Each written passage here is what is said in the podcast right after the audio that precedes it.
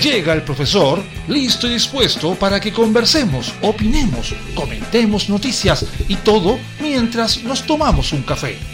Súmate a esta tertulia con aroma. Comienza Cafeitarse en la mañana con Eduardo Flores en la radio de los monos. Bueno, enterándome que estoy resfriado, así que hoy día no me presionen porque ando en rodaje.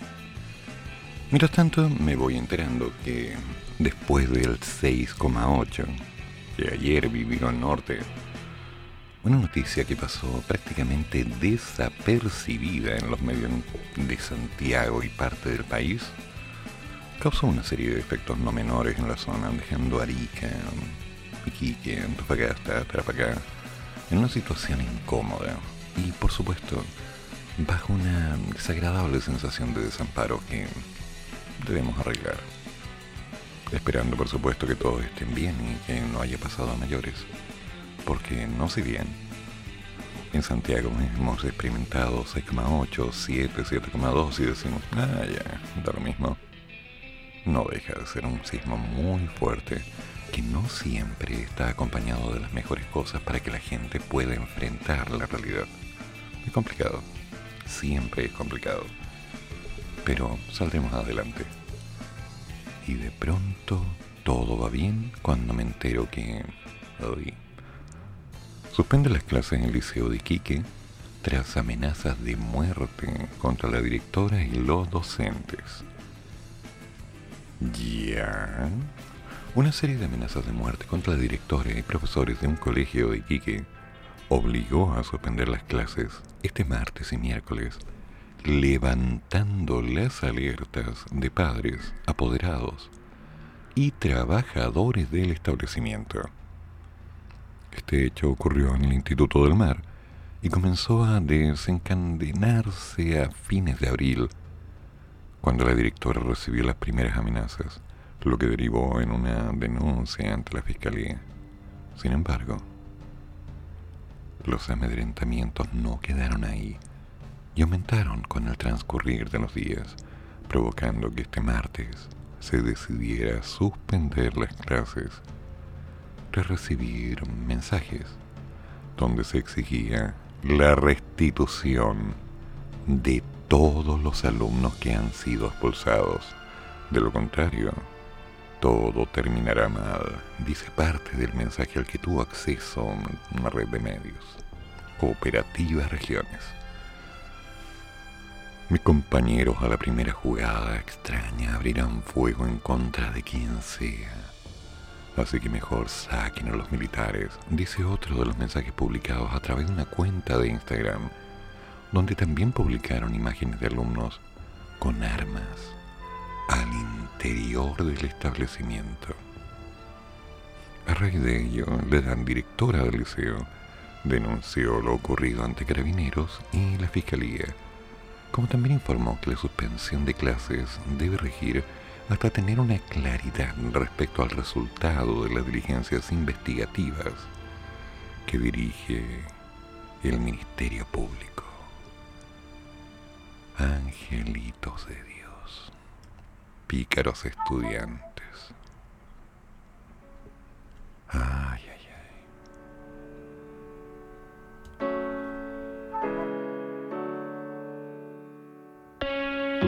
I was born thunderstorm. I grew up overnight. I played alone, I played on my own. I survived. Yeah, I wanted everything I never had. Like the love that comes with life. I were envy and I hated but I survived. I had a woman that took her to a place where all the things.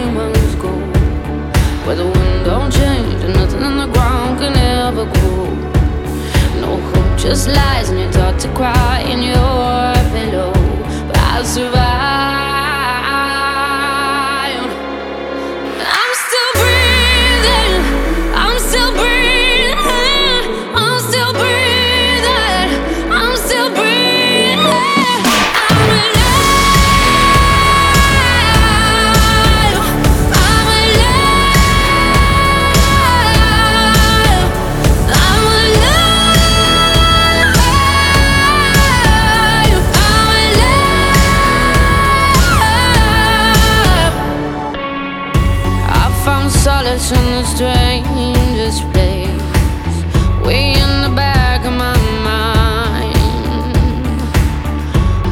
Saw my life in a stranger's face, and it was mine. I had a one-way ticket to a place where all the demons go, where the wind don't change and nothing in the ground can ever grow. No hope, just lies, and you're taught to cry in your pillow. But I survived.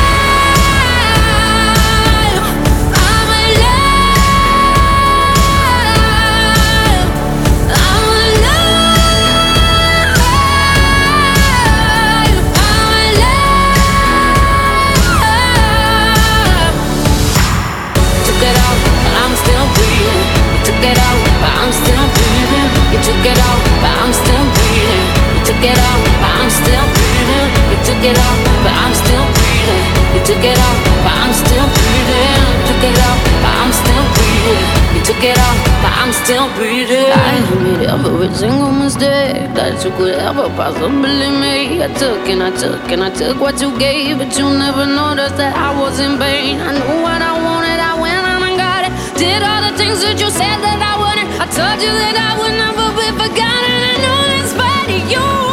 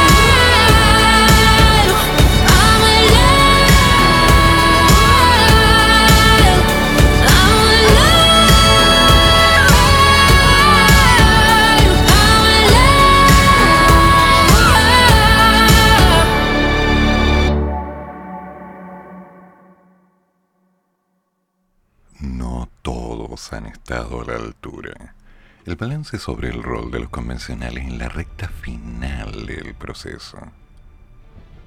De cara a esta recta final del trabajo de la convención y de la presentación del borrador de una nueva constitución, han llegado a surgir los primeros balances del proceso, así como del rol que han tenido los convencionales.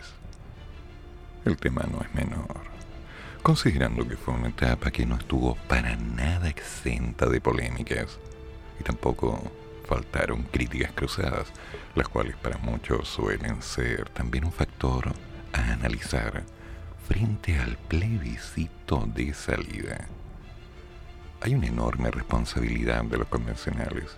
No todos han estado a la altura de esa responsabilidad. Y eso obviamente ha creado problemas. Además, hay una enorme importancia del plebiscito. Comentó ayer el convencional del Frente Amplio, Fernando Atria. Uy. Sus palabras aludían a las polémicas que han protagonizado algunos constituyentes y específicamente a lo ocurrido por su par, Nicolás Núñez, quien votó desde la ducha una indicación en la Comisión de Medio Ambiente. Los convencionales tenemos una responsabilidad enorme, por eso creo que no es una buena idea estar haciendo votos desde el baño.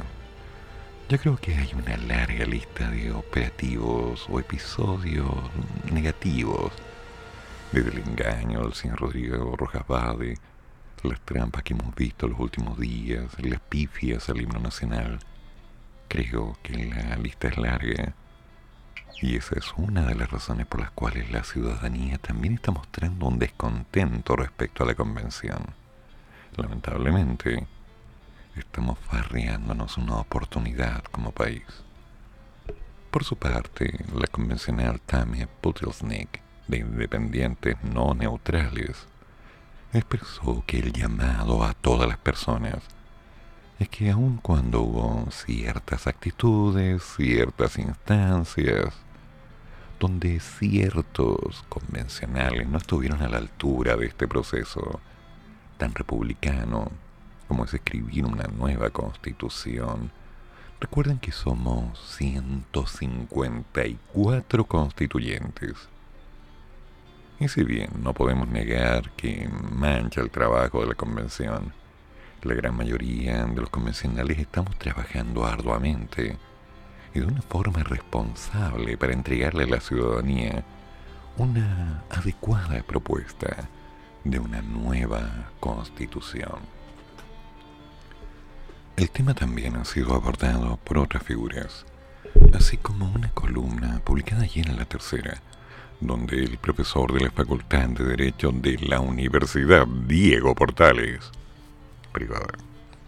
Hugo Herrera hizo un duro análisis afirmando que la convención se convirtió en un lugar de despliegues, de peculiaridades individuales, de grupos identitarios cerriles, de fanáticos de lado y lado, de ruido, grito, maquinación, objeto que satisfacen solo a quienes lo realizan antes del contexto de una discusión donde lo que prevalecería fuera la responsabilidad por la tarea de brindar conjuntamente salida a una crisis del país, a una crisis fundamental y de todos sus sectores políticos.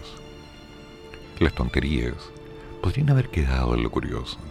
El hecho es que a ellas se sumaron abogados y operadores presuntamente ilustrados con una serie de visiones estreñidas, con una cocina y sus maquinaciones y sus egos desatados, sus declaraciones rimbombantes e incluso afiches en que se proclaman vergonzosamente pseudo épicos perfiles.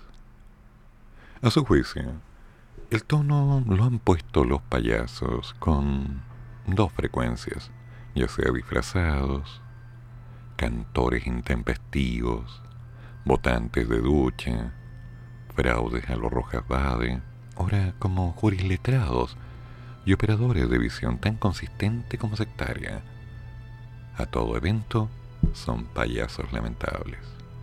En entrevista con el diario financiero, el abogado y columnista Jorge Navarrete manifestó que no asignó la misma responsabilidad a todos los miembros de la convención, ya que hay un puñado de ellos que, por trayectoria, experiencia, poder e influencia, se les debe reprochar con más dureza su ausencia de conducción y obviamente, sí, de moderación.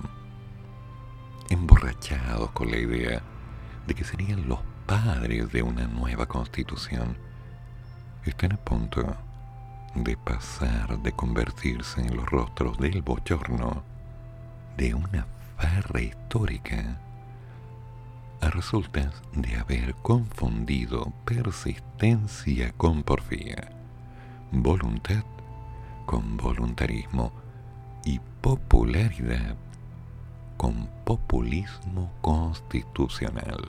Precisó Navarrete, poniendo como ejemplo a convencionales como Atri, Jaime Baza, Mauricio Danza, entre abogados y constitucionales de izquierda.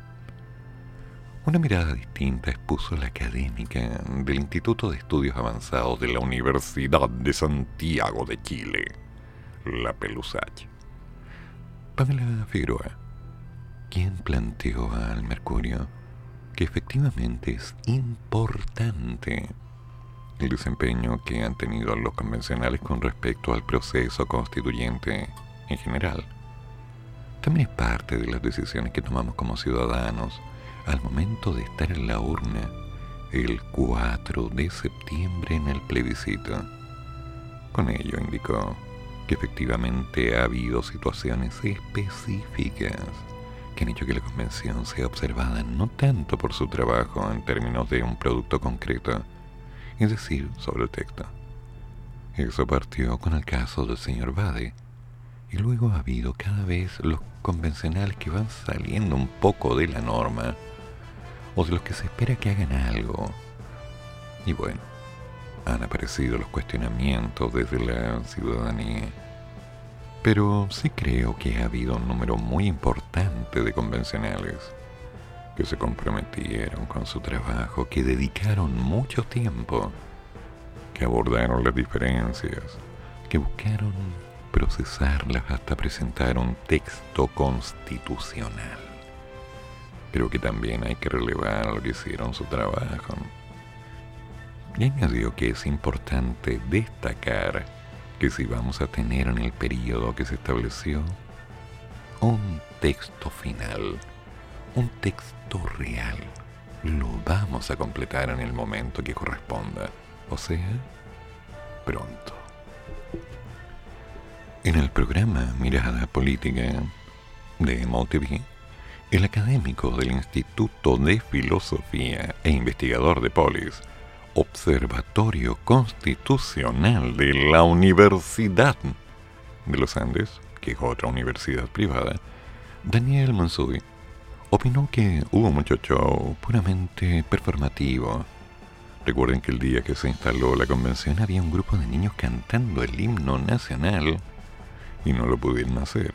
Está el caso de sí, pero también hay muchos ruidos en torno a la convención.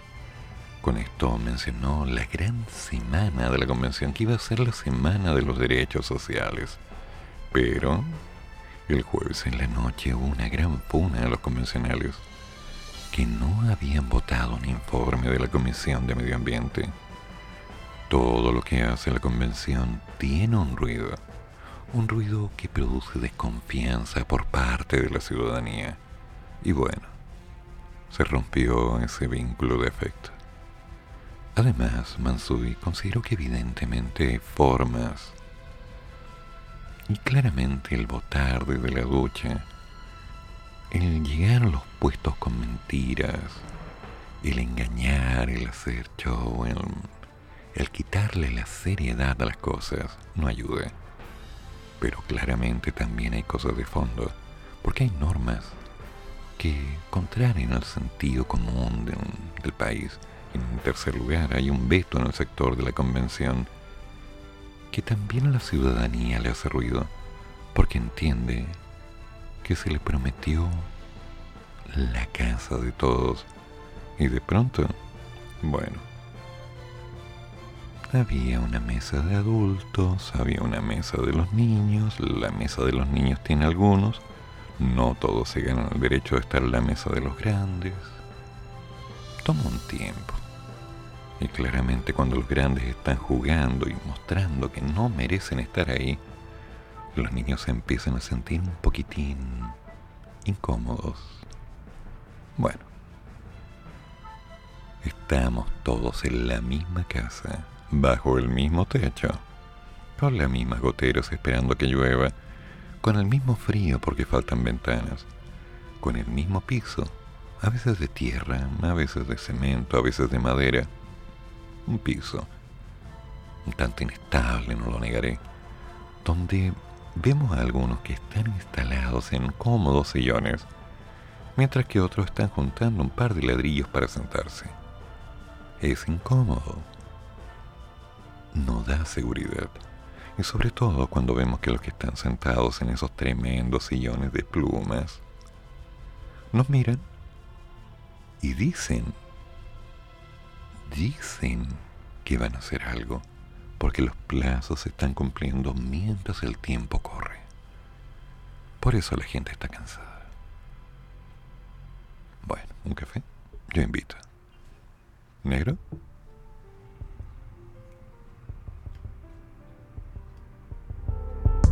Tough girl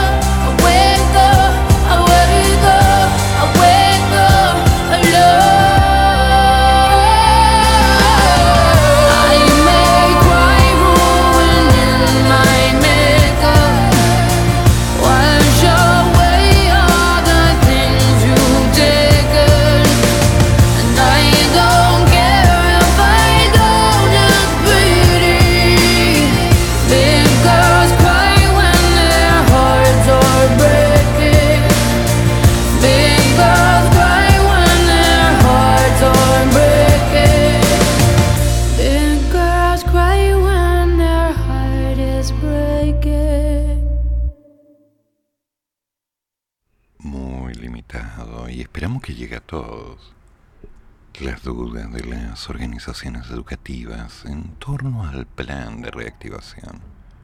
Tiernas criaturas.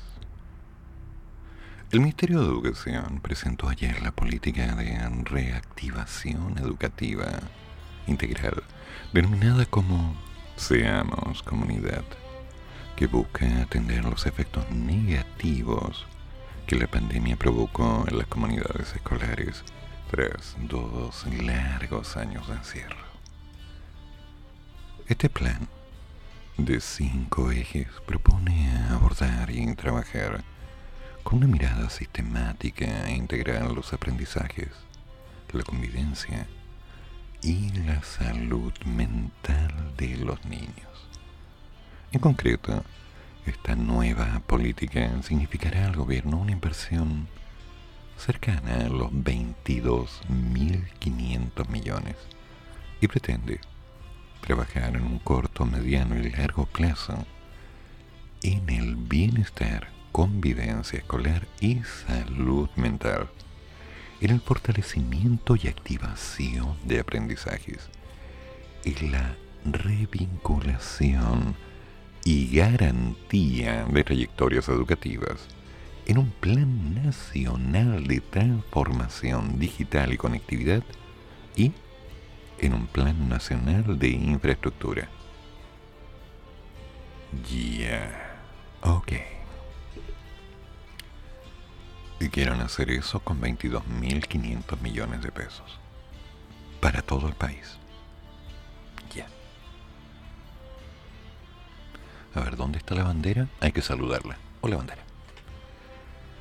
A través de estos cinco ejes, el Ministerio de Educación busca, entre otras medidas, entregar un aumento de recursos a los sostenedores de 60 comunas, donde se identifiquen las mayores urgencias de convivencia. Además, se aplicará un programa de tutorías con el que se pretende atender a 50.000 alumnos del sistema escolar y se fortalecerá el programa de salud mental con el fin de mejorar la atención focalizada. Una vez conocido este plan, los medios consultaron a diversas organizaciones, fundaciones y gremios dedicados al área de la educación sobre cuáles eran los beneficios de esta política. Y si bien algunos valoraron la acción del Ministerio de Educación, otros hicieron sus reparos, insistiendo en que aún es limitado y en que se debe implementar lo antes posible. Lendos. That.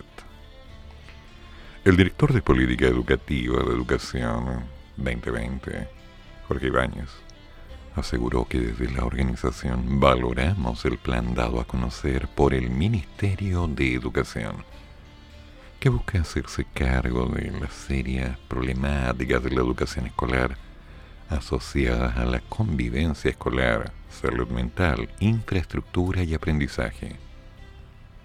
El plan refleja un esfuerzo por abordar la situación actual, agudizada por pandemia, desde una visión sistemática incorporando a los distintos actores de las comunidades educativas y poniendo al centro el aprendizaje integral de los estudiantes.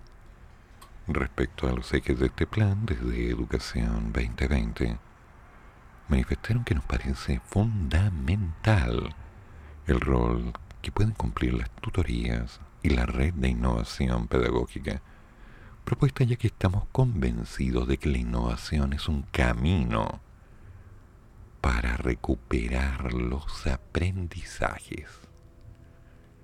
Ya. En serio.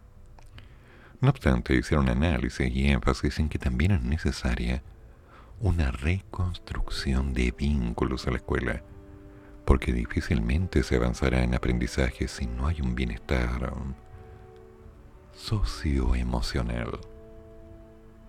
Por su parte, Carlos Díaz, presidente del Colegio de Profesores, destacó que el Ministerio de Educación ha presentado el plan de recuperación de los aprendizajes, que además contiene en su primera parte una preocupación centrada en lo socioemocional y también en la salud mental de las comunidades educativas. En esa línea, el líder gremial señaló que desde el Colegio de Profesores insistieron desde principios de año en la necesidad de implementar una política que abordará la convivencia escolar, dado los problemas y los conflictos con los cuales nos hemos encontrado en este retorno a la presencialidad. Sin embargo, si bien Díaz puntualizó que el gremio aún no conoce en detalle las acciones que contiene esta política de reactivación educativa integral, insistió en la necesidad de aplicar el plan a la brevedad. Em, ok, no tienes idea de qué se trata, pero lo quieres rápido. Mm. Sabemos que se han anunciado una importante cantidad de recursos económicos. Importante. 22.500 millones. Importante. Ya. Tal vez yo no sé tanta matemática como supongo, pero para mí 22.500 millones a invertir en todo el país. Insisto que se me hace poco. En fin. Con una mirada más crítica, Daniel Rodríguez director de Ejecutivo de Acción Educar, plantea que esta política, en general, para la dimensión de la crisis del desastre educativo que estamos viviendo, que implica prácticamente la suspensión de dos años de clases presenciales para casi totalmente todo el sistema. Tanto el monto como el alcance del plan que está proponiendo es extremadamente limitado. Al fin, gracias. Pero tu argumento no es bueno. En ese sentido, el experto plantea que uno habría esperado muchísimo más después de los 60 días que se tomó el gobierno desde su entrada para definir este plan de acción frente a lo que va a ser el mayor drama educacional de este siglo, pues expone que la inversión es apenas un 0,32% de lo que cuesta condonar el crédito del Estado, por lo que el problema no sería de recursos. Esto es más o menos el 0,15% del presupuesto del Ministerio de Educación. Uno puede entender que quizás esta administración no cuenta con tantos recursos, pero los números que se han dado son pequeñitos. Estamos hablando de 3 millones de estudiantes, más o menos del sistema formal. Estamos hablando de una inversión de 7 mil pesos por niño. Y agregó que estamos hablando de 60 comunas. De las 346 que hay, las tutorías van a tener un alcance de 50.000 niños. Y estamos hablando de 3 millones de niños que no tuvieron clases durante dos años. No es posible decir que no tenemos recursos. Si fuese un tema de recursos, no podríamos estar hablando de la condonación del crédito del Estado o de la deuda histórica. Em, a ver, a ver, señor Rodríguez, usted está mezclando las cosas. Uno esperaba que esta administración hiciera algo distinto. Uno esperaba que un ministerio liderado por un profesor tuviera una mirada mucho más ambiciosa, abarcadora, más potente respecto al problema educacional que estamos viviendo. Lo que el ministerio ha puesto sobre la mesa es tan pequeño que decepciona. Mira, se lo encontró chico. Qué curioso. Yo me guardaré mi respeto ahí, ya calladito, Eduardo. Calladito. No te metas ahí, no pise el palito. No pise el palito. Ya, ok, sigo. El sistema va a estar decepcionado porque había una expectativa de que este ministerio, liderado por un profesor, fuera realmente a hacerse cargo de los aprendizajes y vemos medidas menores. Mm. A ver, a ver. Aquí hay algo que no está bien hecho. Aclaremos. Primero, el sistema educativo a nivel nacional presenta una separación de contenidos sectorizados, razón por la cual hay algunos puntos que son transversales y hay otros que están focalizados, razón por la cual los planes y programas de los distintos colegios claramente se ciñen a lo que entrega el ministerio. Para algunos, llegar a esas metas es imposible y para otros es desde aquí para arriba. O sea, los pasan. Y esas dificultades de normalizar los aprendizajes o de entregar las herramientas de los mismos tienen varias mm, aristas. Por un lado, necesitas profesores comprometidos, capaces, necesitas crear un interés en la comunidad, necesitas despertar la curiosidad, necesitas validar que los aprendizajes sean escalonados. Es decir, yo aprendo esto y ahora lo voy a usar en esto, donde voy a aprender esto, que con estas dos cosas paso al siguiente nivel y así. Y todos sabemos que lamentablemente en muchos colegios, si es que no la gran mayoría a nivel nacional, esa frase que vive desde los 80, tal vez desde antes, de materia aprendida, materia olvidada, prueba dada, materia olvidada. ¿Se acuerdan? Profe, pregúntenos hoy día porque mañana no nos vamos a acordar. Me deja dudoso. Es verdad que durante dos años nadie se hizo cargo como corresponde para crear un aprendizaje significativo. Bueno, ¿hubo red de apoyo? Sí. ¿Hubo clases virtuales? Sí. ¿Hubo opciones para que los estudiantes pudieran en cierto modo adquirir algunas cosas? Sí. ¿La carga fue entregada a los colegios para que los colegios se hicieran cargo? Mm, sí, no. Porque los colegios recibieron la opción y crearon alternativas, en la mayoría en forma virtual, implementando un, qué sé un LMS, Learning Management System, para que los alumnos pudieran entrar un módulo, un claro, en un Dokeos, una tutor o algo, una Blackboard, lo que fuera. Y en base a ello tuvieran clases online a través de Meet, Zoom. Pero el trabajo recayó exclusivamente en los docentes. O sea, muchachos, tenemos un problema, ustedes son profesores, hagan lo que puedan, hagan lo que tengan que hacer, y hagan las clases, si no, no hay sueldo. ¿Se acuerdan? Ya.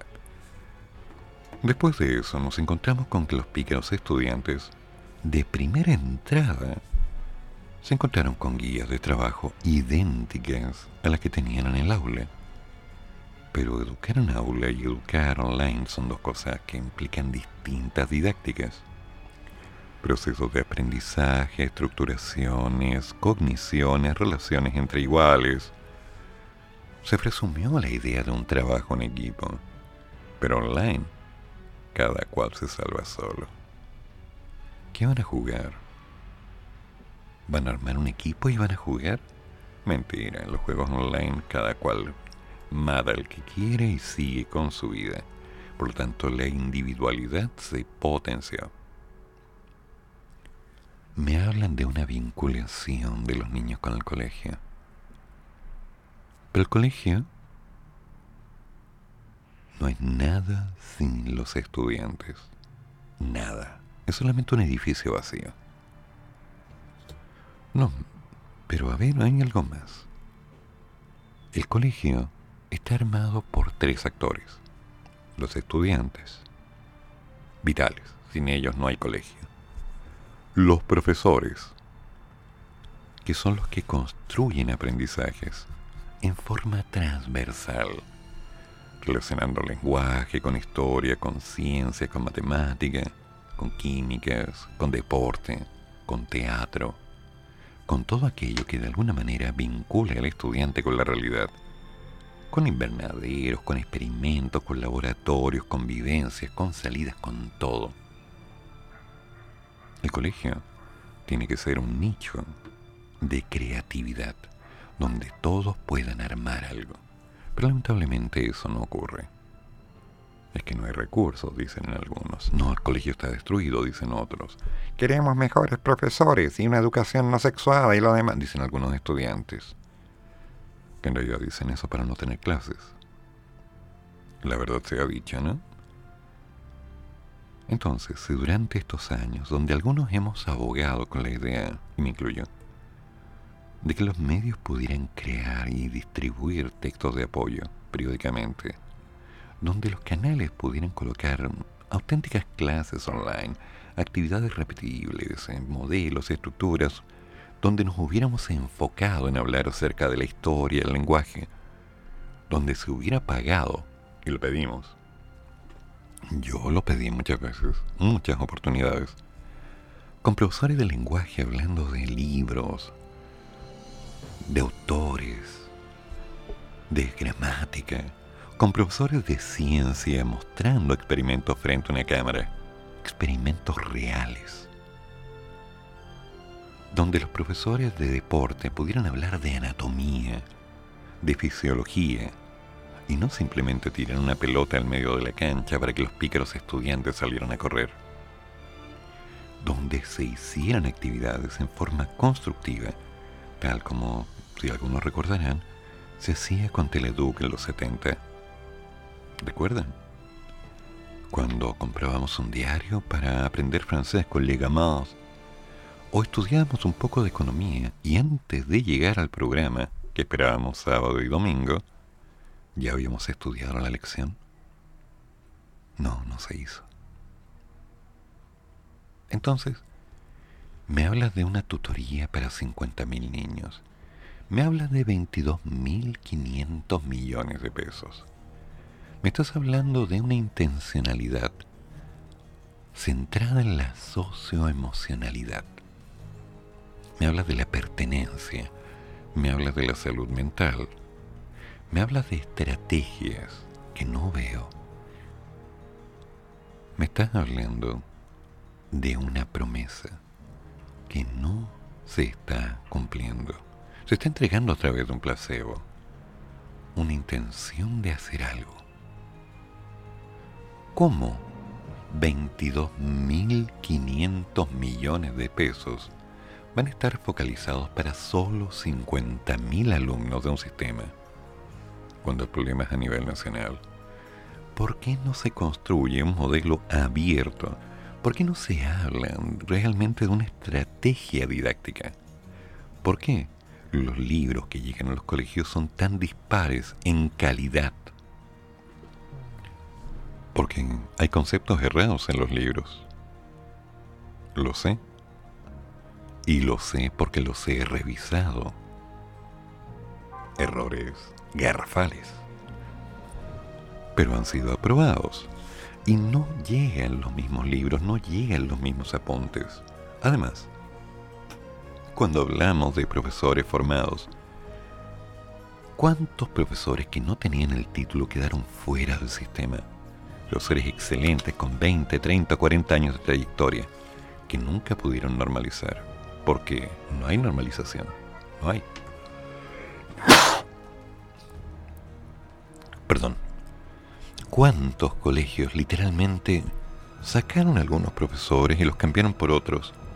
Porque había un sentido económico. Profesores nuevos, recién egresados, que podían usar la política del contigo aprendo. Bueno, todos hicimos lo mismo, todos partimos mal. Después de haber estudiado una carrera de cuatro años y un día, o más, nos entramos al aula, vimos a los estudiantes y lo primero que hicimos fue empezar a dar una clase tal cual como nos la habían dado a nosotros cuando estábamos en el colegio. Cuatro años y un día estudiando metodología, ciencias y cuánta cosa, para solo replicar lo que recordábamos de antes de estudiar la carrera. Damas y caballeros, el problema de la educación en Chile es que hay que ponerle mucho trabajo, mucho trabajo y no solo buenas intenciones. No me hablen de 22.500 millones de pesos. Eso no es nada. Para lo que hay que hacer se necesita definir cuáles son las reales necesidades curriculares de vinculación de los estudiantes con el medio para que puedan comprender que el lenguaje, ciencias, las matemáticas, o la matemática, que es como debería decirse, el contexto del teatro, el contexto del deporte, el contexto del aprender, va más allá de una nota, puesto que apunta a crear estrategias cognitivas que le permitan enfrentar la realidad y no quedarse solo con un método de resolución. En teoría, tiene que quedar completamente clara una frase, y esta va para todos, estudiantes, apoderados, profesores, directivos y ministros. ¿Y por qué no? Hasta para un gobierno. El educar a una persona, señores, no está centrado en enseñarle que otro lo pueda gobernar. El educar a una persona es darle las herramientas para que comprenda que se puede gobernar a sí mismo. Cuando eso pase, todos, absolutamente todos, vamos a avanzar. Es simple y no entiendo por qué no lo quieren hacer. ¿Café?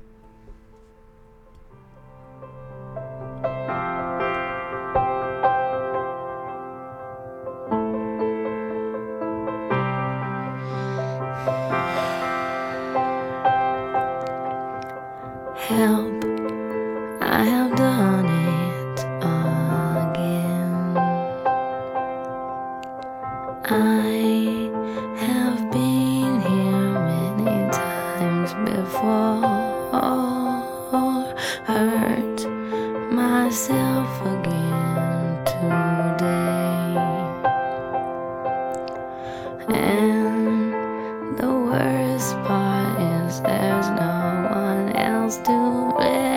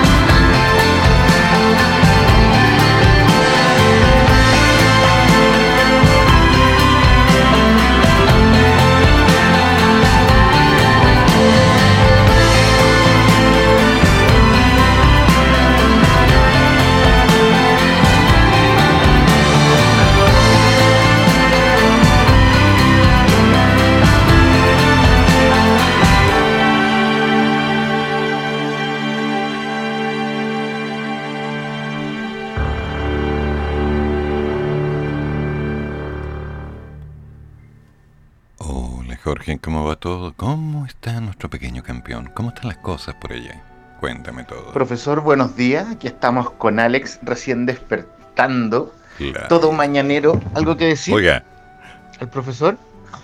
¿Ah? Hoy se da vuelta. Ahora tenéis vergüenza después que ahí te voy a mandar los videos donde sale bailando. ok, Ah, me estás echando.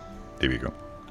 Me estás echando de la cama. ¿Qué quieres? Oiga, Ah, ya. mira tú, qué precoz. ¿Qué? ¿Decir algo más? ¿No quieres decirle nada más al profesor? ¿Ah? Alex. Bien. No. Anda con la maña. Estamos escuchando noticias, se le escucha bajito el tono, profesor, por su resfrío, así que ánimo, paciencia, cuídese. Eh, aquí estamos trabajando y atendiendo al señorito que está despertando. Angelito de Dios. Y ya luego seguir trabajando. Eh, no queda más que otra. Ay, está todo loco. Eh, eso, con las noticias no entendí lo de los del- de, las platas. No entendí. ¿Cuál? Que es poca plata. No, ah, 2.600 millones. Bueno, para el Estado dependerá, claro, los presupuestos y todo, pero creo que alguien está hablando burradas de más para variar.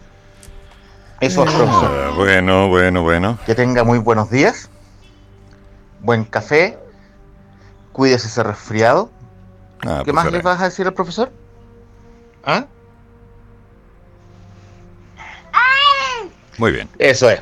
Que tenga buen día, profesor. ¿Viste? Alex entendió perfectamente.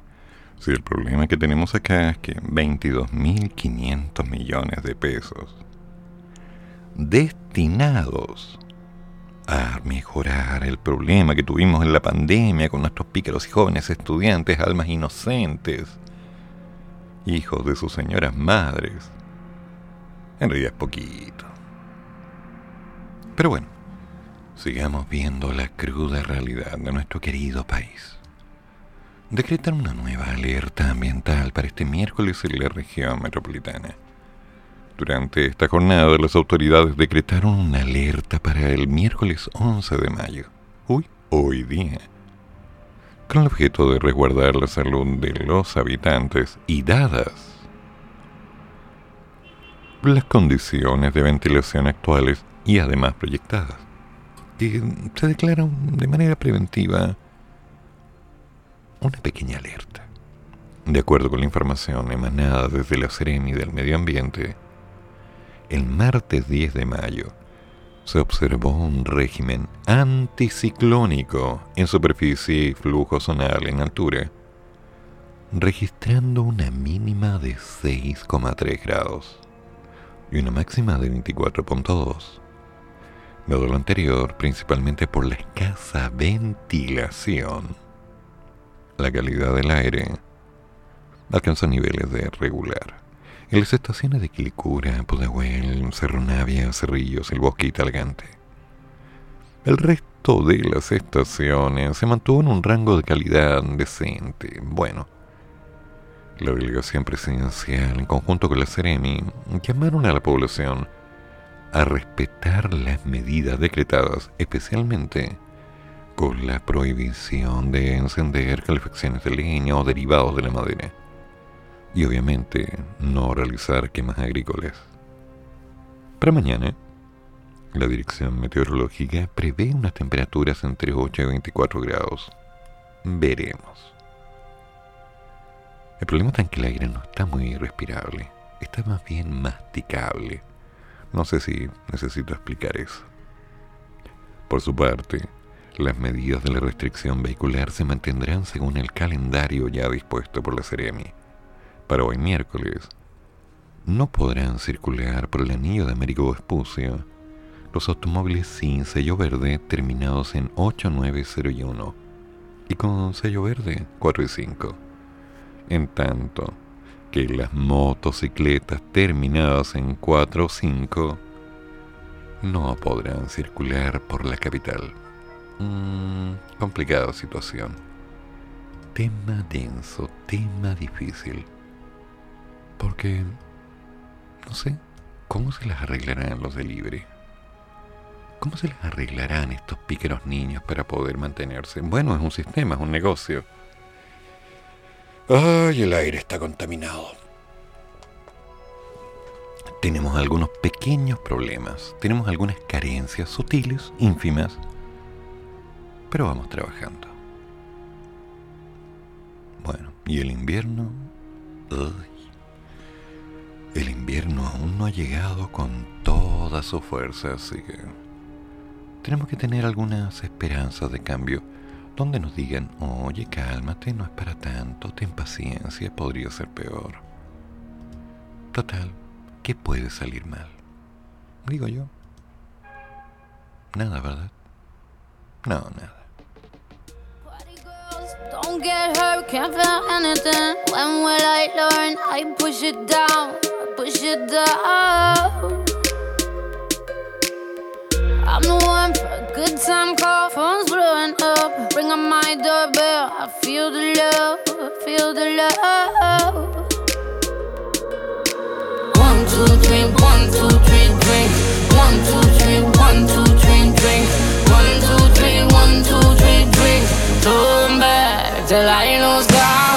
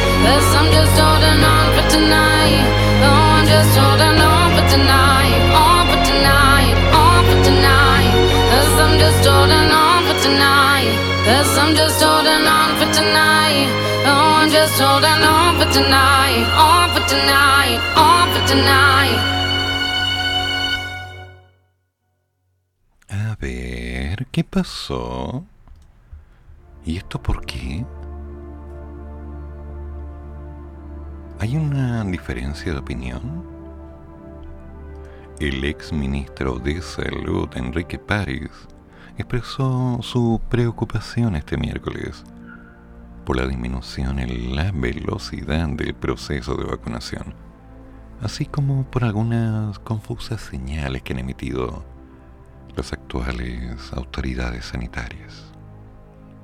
Tenemos un retraso muy importante. Con la tercera dosis hay 2.8 millones de personas que no se han vacunado y con la cuarta 3.4.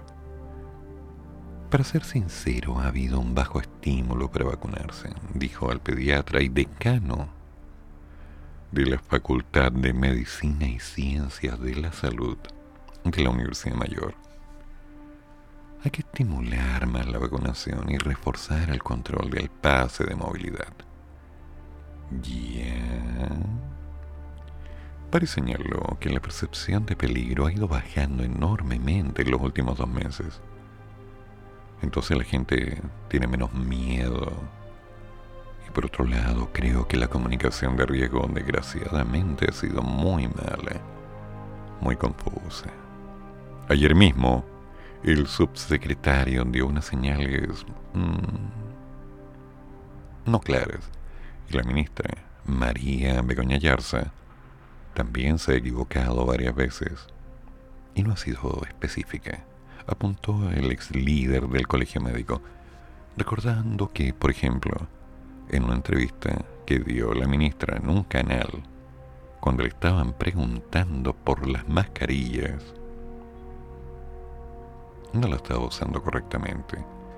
Y eso, desde una autoridad sanitaria, es grave. Señor Pari, ¿se está fijando en eso? Por favor. Además, se afirmó que la suspensión del uso de cubrebocas en espacios abiertos donde se puede mantener una distancia física de un metro o más, no fue bien comunicado y la gente entendió que se podía sacar la mascarilla. Va a costar mucho volver a colocarle. Mm, no te completaré esa frase, por favor. No, no. Eh, no, no, no, no. Ahí tranquilo. Asimismo, reprochó que el testeo en este momento es bajísimo. Eso es verdad.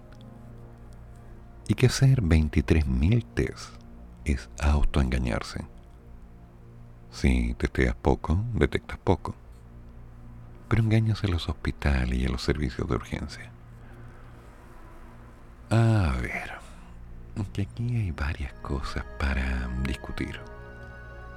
Primero, la gente está cansada de andar con estos bozales, porque es así como lo definen. La gente prefiere andar sin una mascarilla en un espacio medianamente abierto porque consideran que ya no vale la pena.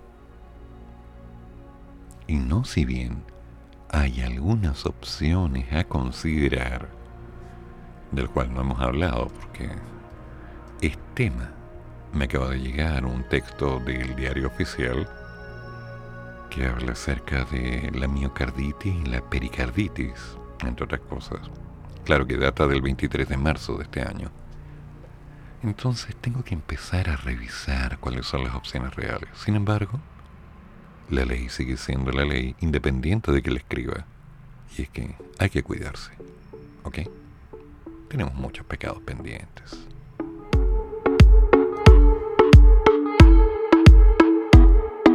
Come on, come on, turn the radio on. It's Friday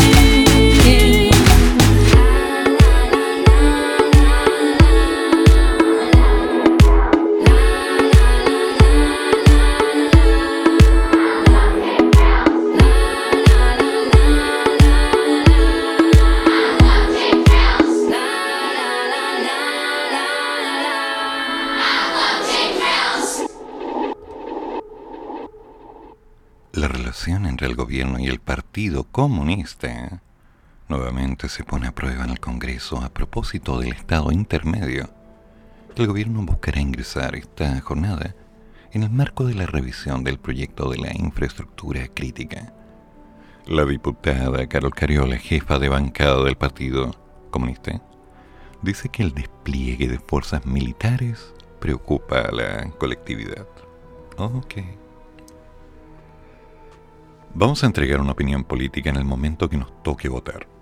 Tenemos algunas aprensiones, sin lugar a dudas. Ya hemos dicho en otras oportunidades que nos preocupa el rol que podrían tener militares en el resguardo de la seguridad pública. Por su parte, la ministra del Interior, la señora Isquia Siches, insistió en que los instrumentos actuales como el estado de excepción no serán opción para la moneda. Estamos teniendo conversaciones con distintos parlamentarios y partidos políticos, tanto del gobierno como de la oposición. Este es un proyecto que está teniendo sus últimos ajustes, con el apoyo de las Fuerzas Armadas, con una serie de particularidades. No queremos utilizar las mismas herramientas que existen en la legislación actual. No queremos. Ya. Y la presentación de esta reforma también existen dudas sobre los mecanismos que van a permitir la delegación de esta autoridad civil, nombramientos que hasta hoy son facultades exclusivas del señor presidente. Yeah. Tengo mis dudas. Tengo mis dudas porque no me queda claro hacia dónde va este río, porque arrastra muchas cosas. Vamos a ver.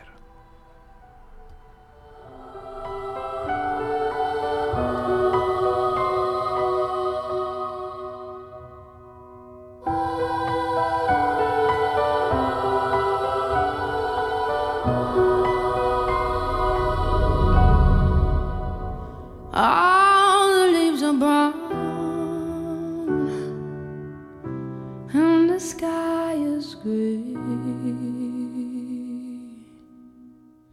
I've been for a walk on a winter's day. I've been safe from warm.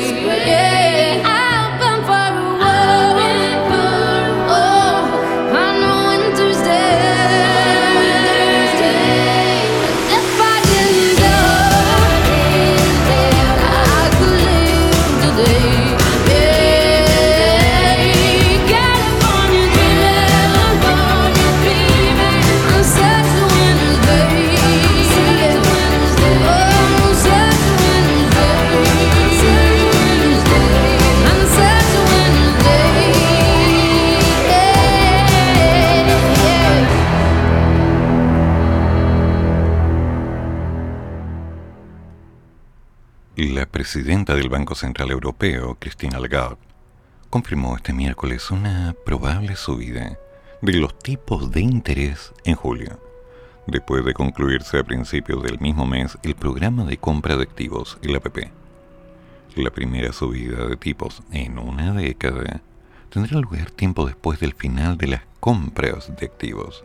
Esto lo indicó Lagarde en una conferencia organizada en Lituania por el Banco Nacional de Eslovenia y transmitida en vivo online.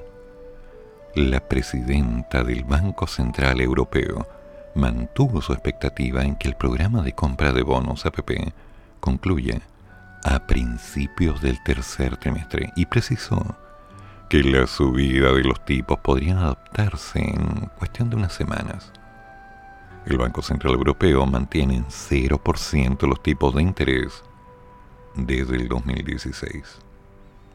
Con respecto a la inflación, cuya tasa actual o interanual subió hasta un 7,5 el pasado mes, dio a entender que solo a medio plazo se prevé una vuelta a los niveles defendidos hasta ahora por el banco, con tasas al 2%.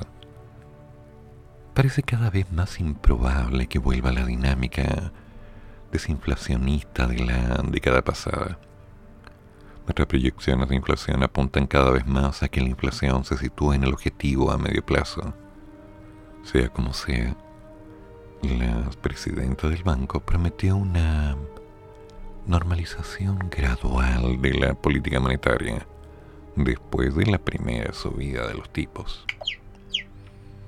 No sé, ahí como que me dejan palabras en el aire porque no me deja muy claro hacia dónde va. Es complicado. Estas alzas al fin y al cabo nos afectan a todos.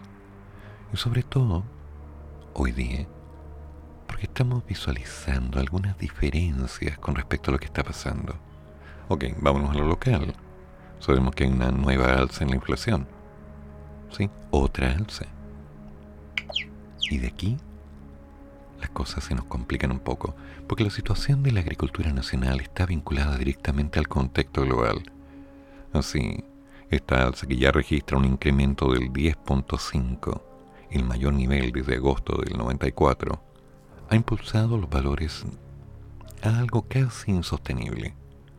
Frente a este escenario, con el fin de orientar a las familias, es que el Ministerio de Agricultura decidió crear el informe de mejores alimentos de la temporada, un reporte que se actualizará semanalmente para dar cuenta de las principales bajas de alimentos en cuatro regiones, Coquimbo, Valparaíso, Santiago y la Araucanía. Para ello, comparará los valores entre supermercados. tienes información sobre Araucanía. Gracias. La región de la Araucanía. Gracias, gracias. Mm, mm, bueno, mi celular tiene vida propia. Para ello comparará los valores entre los supermercados y canales tradicionales, ferias libres, carnicerías, panaderías. Además, el informe elaborado por la Oficina de Estudios y Políticas Agrarias pondrá el énfasis en aquellas frutas y verduras de temporada a la baja en sus precios al consumidor. Sobre esto, el ministro de Agricultura explicó que este estudio, a grosso modo, ratifica la convivencia o conveniencia, eso es, en estos tiempos de pandemia y de crisis mundial. Mm, no sé hasta dónde puede ser bueno. Porque es claro que ya hay algunas páginas en la red que te permiten comparar valores. Que te permiten buscar dónde está algo más barato, algo más caro. Pero, cuidado. Porque si yo me entero que puedo ir a comprar por ejemplo, un litro de aceite a 18 kilómetros de donde vivo. Solo el viaje no, no se compensa para comprar un litro de aceite. Tal vez dos, tres. Pero cuando compré dos o tres tengo que involucrar un capital, entonces hay una complicación. De cualquier modo, de entender cuáles son los precios estándar podría servir bajo ciertas líneas para ordenarnos un tanto, entendiendo que algunas personas se han disparado bastante en sus negocios para no perder el capital invertido de aquello que compraron. Los mejores alimentos de la temporada, las papas, 1.317 el kilo. Los limones, 2.000 pesos el kilo. En los supermercados. Anda, ¿cómo es esto?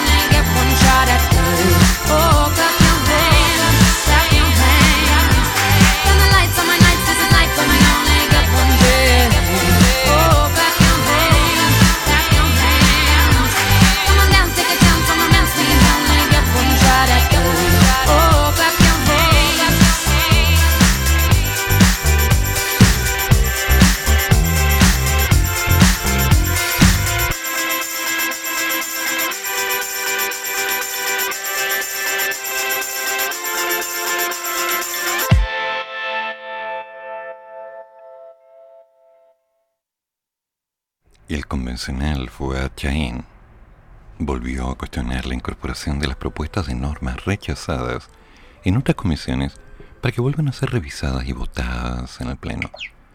La crítica va dirigida en particular a la reincorporación de dos normas que ya habían sido rechazadas en la Comisión de Sistema Político. La garantía de igualdad entre independientes y miembros de partidos políticos y la que fijaba una forma de solucionar conflictos entre la Cámara Baja y la Cámara de las Regiones. En conversación con los medios, el ex timonel de la democracia cristiana señaló que acá hay maña, tomando en consideración que una norma rechazada se meta en otra comisión, no lo hemos visto. El convencional agrega que esto se trata de una trampa porque se perdió una norma de acuerdo al reglamento que estaba completamente rechazada y que se hizo ¿sí? De alguna manera revivir una norma a través de una vía absolutamente impropia, que es presentando una indicación impertinente en una comisión incompetente para que vuelva de manera indirecta al Pleno.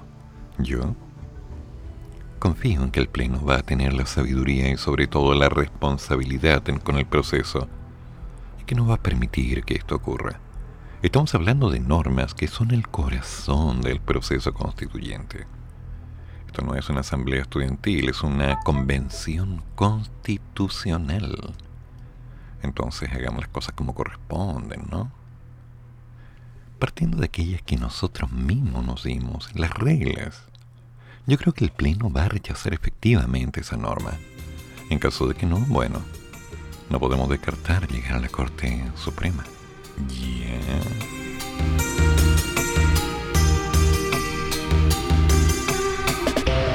Down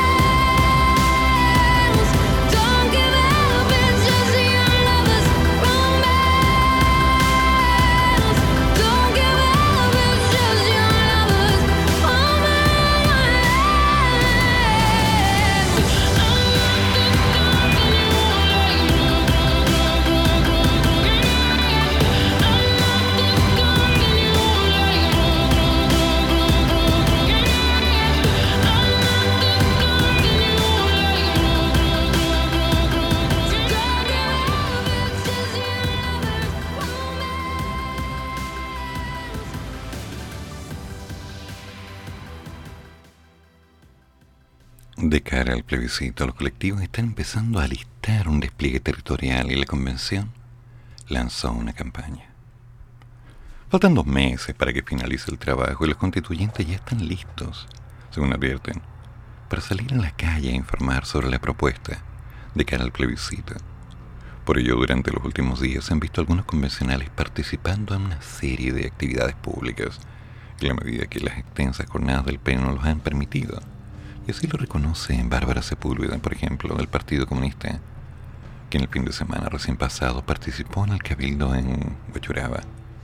La ciudadanía también está generando instancias de difusión y participación de modo propio y por lo tanto me parece que el rol de los constituyentes es más bien dotar de información fidedigna del proceso de estos espacios ciudadanos.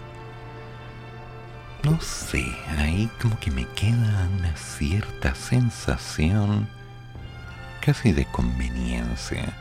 Tal vez una doble mirada de la realidad, no sé, puedo estar muy equivocado, pero como era de esperarse en estos días, ya se están empezando a mover algunos hilos con intenciones específicas de información y difusión. Me encantaría, sinceramente, tener un poco de seguridad acerca de que lo que se va a entregar tiene sentido.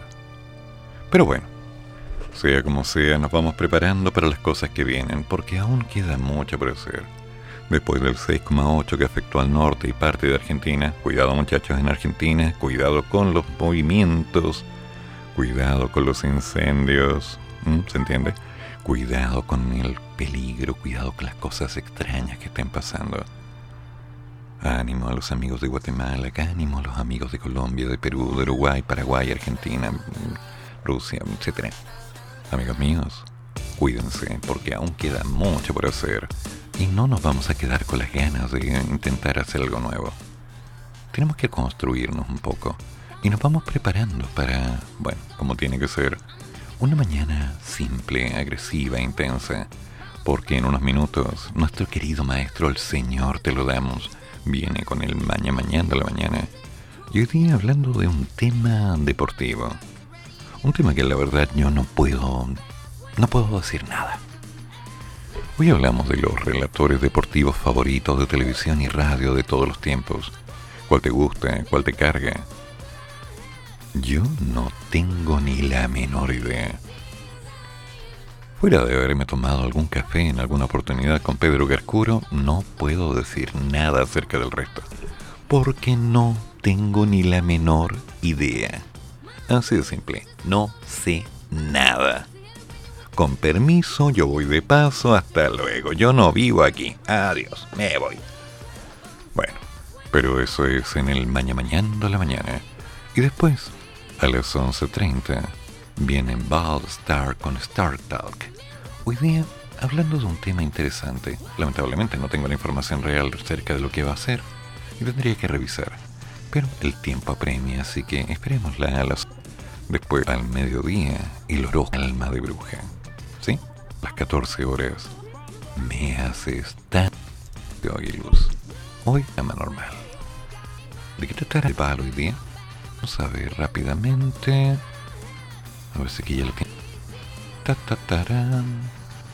A ver, a ver, a ver, a ver, a ver. Aquí está.